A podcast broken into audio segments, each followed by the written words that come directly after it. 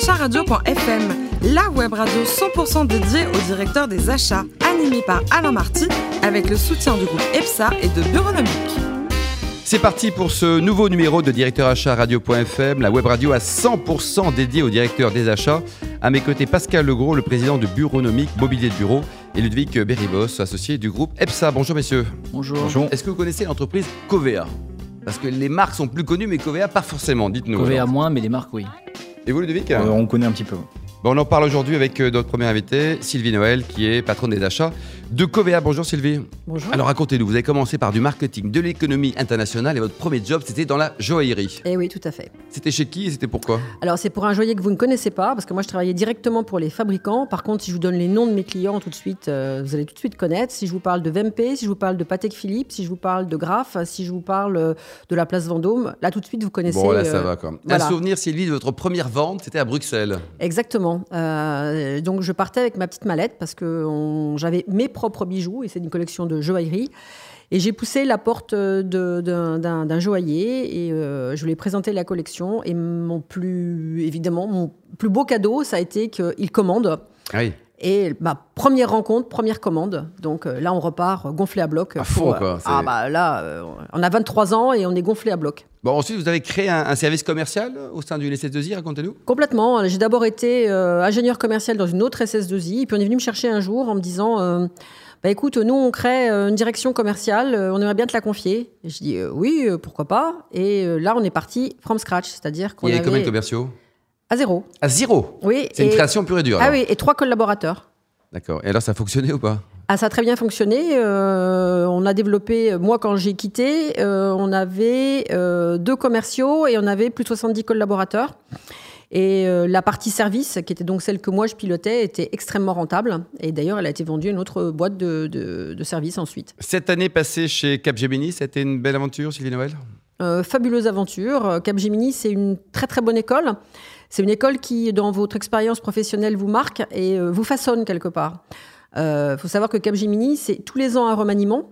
Donc déjà, en termes de d'adaptabilité, je pense que ça passe euh, ou pas. Mm. Parce que il faut déjà le supporter, ça c'est déjà le premier point.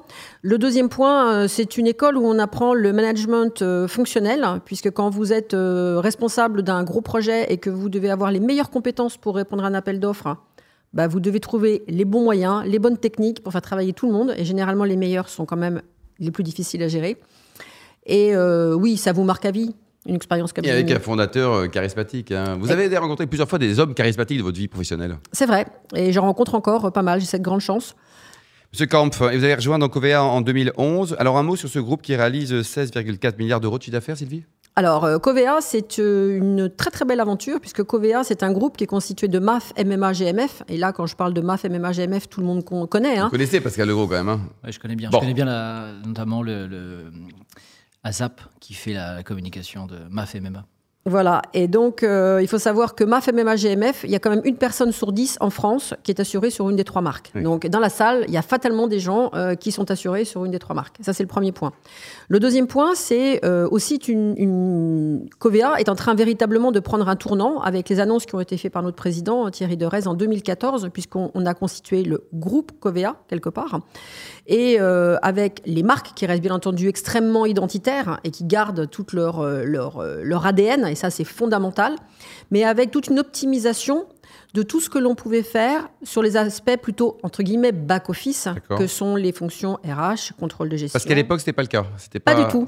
Chacun avait son propre contrôle de gestion, sa propre comptabilité. Donc plein de petites propre- baronnies, des gens sympas. Alors, adorable, adorable, mais euh, pas une optimisation euh, complète. Voilà. Et moi-même, je suis rentrée euh, par un audit qui m'a été demandé Ah oui. pour auditer comment se passaient les achats au sein du groupe Covea. Et Covea au niveau international, ça donne quoi, Sylvie? Alors Covea au niveau international, euh, on a plusieurs filiales à l'étranger, à l'étranger, pardon, puisqu'on est aujourd'hui 22 000 salariés, mais 26 000 à travers le monde, et on a une grosse entité au UK avec Covea Insurance et Swinton, une plus petite euh, mais qui est en train de grossir en Italie avec Bupimiente Vita. On en a une autre euh, au Luxembourg avec euh, Amel et Luxray, et puis euh, également une petite en Californie qui s'appelle CSI. Et on, est, on, a des parts aussi dans deux autres sociétés, une italienne et une euh, canadienne. Et au total, le volume d'affaires géré pour les achats, ça représente combien à peu près hein? Alors, en indirect, 856 et avec les directs, 5 milliards 2. 5 milliards de Ludovic? Alors oui, effectivement, dans un groupe mutualiste composé de plusieurs grandes marques, vous l'avez souligné, comment faites-vous pour fédérer l'ensemble des besoins métiers? Alors, euh, ça a été mon challenge, puisque euh, mon challenge a été euh, de faire le, un des premiers projets de Covea, si l'on peut dire, puisque la direction des achats a été quelque part pilote.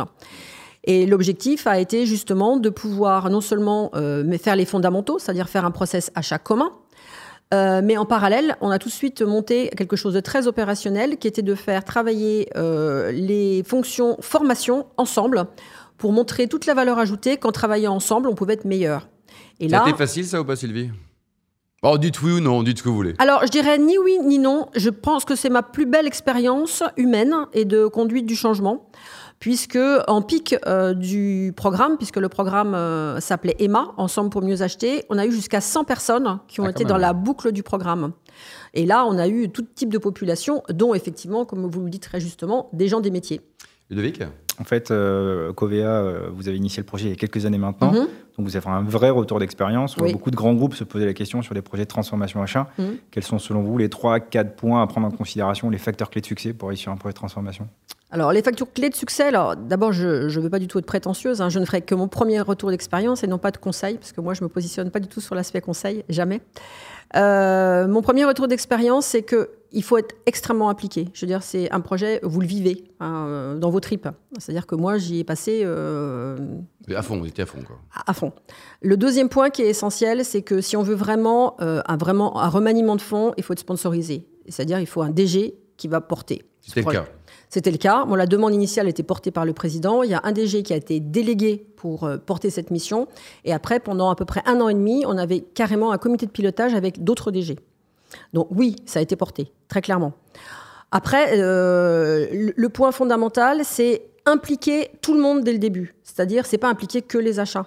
C'est impliquer le contrôle de gestion, impliquer le les comptas, impliquer euh, le juridique, impliquer les, directions métiers. Tout le monde, quoi. Exactement.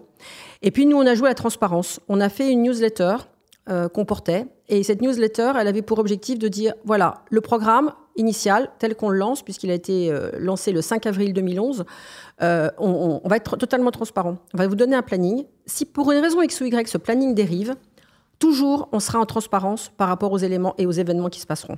Et c'est ce qu'on a fait. Ludovic ouais, Dernière question, on parle souvent euh, de, l'acheteur cost-killer, on dit maintenant que c'est fini, euh, comment mm. vous, vous voyez euh, l'évolution de la fonction Vous êtes gentil, vous, Sylvie, non?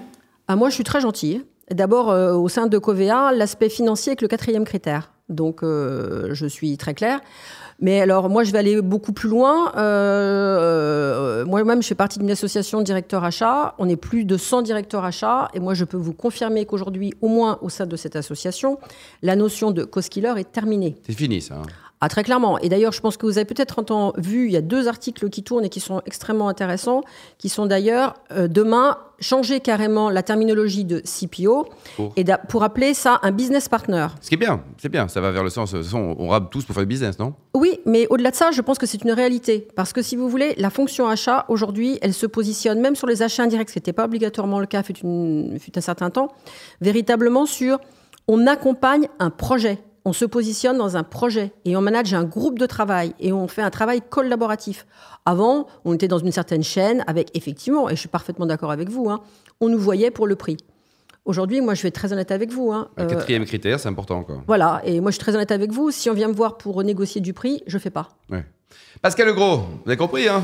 J'ai compris. Euh, question plus personnelle. Euh, euh, comment passe-t-on justement du marketing au commerce puis aux achats? Est-ce que c'est une question de rencontre? Est-ce que c'est une question de passion? Alors, euh, alors déjà, euh, moi je pense que j'ai une spécificité, euh, c'est que je suis une bâtisseuse. Je ne suis pas quelqu'un qui fait du run. Donc si on, moi je vois mon cursus professionnel, j'ai toujours été à bâtir des choses. quand j'ai commencé la joaillerie, je travaillais pour un fabricant de joailliers qui était très très peu développé à l'export. Mon challenge, ça a été de développer à l'export et de tirer les meilleurs clients qu'on pouvait avoir. Quand on est venu me chercher pour créer la direction commerciale, euh, bah là, c'était plus qu'un challenge. Hein. On partait de from scratch et on faisait. Et mes expériences dans les achats, c'est quand même deux créations de postes que j'ai fait. dans les deux cas. Donc moi, je suis quelqu'un qui bâtit. Je suis quelqu'un qui aime l'expérience humaine. Je suis quelqu'un qui a besoin d'échanges, qui a besoin de travailler avec les autres et en collaboratif. Pascal? Et euh, est-ce qu'il y a une culture des achats propres, justement, aux assurances et aux mutualistes? Parle de culture. Hein. J'entends bien. Euh, alors, moi, je pondère beaucoup ces propos parce que, peut-être parce que je suis dans la dynamique de l'association des directeurs achats dont je vous parlais, qui s'appelle l'ADRA. Euh, mais moi, j'ai beaucoup puisé de mes confrères dans l'industrie, dans le retail, dans euh, la pharma, qui ont d'autres visions, d'autres maturités. Où on peut se différencier, c'est la culture mutualiste, mais qui n'est pas liée qu'à l'assurance, puisqu'il y a d'autres entités qui sont mutualistes, comme des banques. De, on peut parler de BPCE, qui est, qui est, vraiment un exemple même de la banque mutualiste. Donc oui, on a une certaine culture, oui, qui est un respect euh, peut-être plus prononcé euh, des hommes, euh, et avec un ADN très spécifique, oui.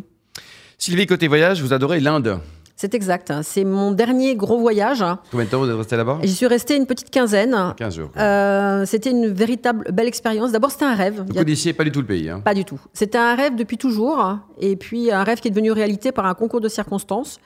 Et je suis partie avec un chauffeur pendant euh, une douzaine de jours. Et j'ai fait tout un circuit toute seule. Toute euh, seule? Toute seule, comme une grande. Bon. J'avais réservé mes hôtels. Euh, quand même, je oui, n'étais pas totalement route, mais quand même. J'ai quand même mangé sur la route, contrairement à tout ce que tout le monde dit. Il faut vous pas, pas été malade? Pas du tout. Bon. Pas du tout. Et la cuisine indienne, de façon générale, que vous avez porté un regard sympathique? Ah, Moi, j'ai adoré, personnellement. Euh, moi, j'ai dans le Rajasthan, et dans le Rajasthan, ils sont très végétariens, mais une cuisine végétarienne quand même assez travaillée que moi j'ai trouvé super. Élégante quoi. Vous, à titre personnel, vous aimez cuisiner? Si un jour vous avez été à dîner tous les quatre, par exemple, vous allez préparer quoi comme bon petit plat? Alors déjà, je vous demanderais ce que vous n'aimez pas pour commencer. Ça, c'est une bonne, bonne question. Voilà, parce qu'il y a des gens qui n'aiment pas l'agneau, d'autres qui n'aiment pas euh, le bœuf, d'autres qui ne vont pas aimer le poisson ou qui sont allergiques à quelque chose. Donc déjà, c'est mon premier critère. Qu'est-ce que vous aimez pas?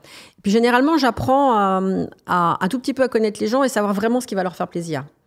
Parce que pour moi, faire la cuisine, c'est faire un cadeau aux autres. Partager. Exactement. Alors, en l'occurrence, j'adore faire la cuisine et j'aime peu manger. Ah bon? Ce qui est quand même assez euh, paradoxal, parce que généralement, les gens qui aiment beaucoup faire la cuisine aiment beaucoup manger.